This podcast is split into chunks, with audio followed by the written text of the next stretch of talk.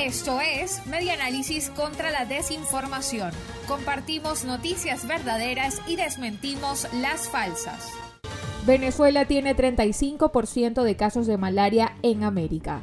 Venezuela sigue siendo el país americano con mayor incidencia de malaria o paludismo y marcha a contracorriente del resto del mundo en los esfuerzos por acorralar esta enfermedad infecciosa potencialmente mortal y con enormes costos para la sociedad.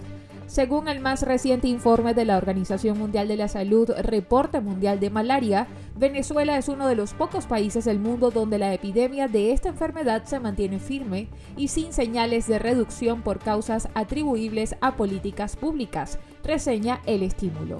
En la llamada región de las Américas, en la clasificación de la OMS, los casos totales sumados se redujeron en un 58%.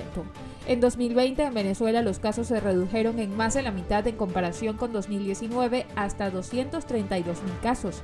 Pero esto se debió a las restricciones de movimiento durante la pandemia de COVID-19 y a la escasez de combustible, explica el documento. Esto fue Media Análisis contra la Desinformación. Síguenos en nuestras redes sociales, en Twitter e Instagram en arroba y nuestra página web medianálisis.org.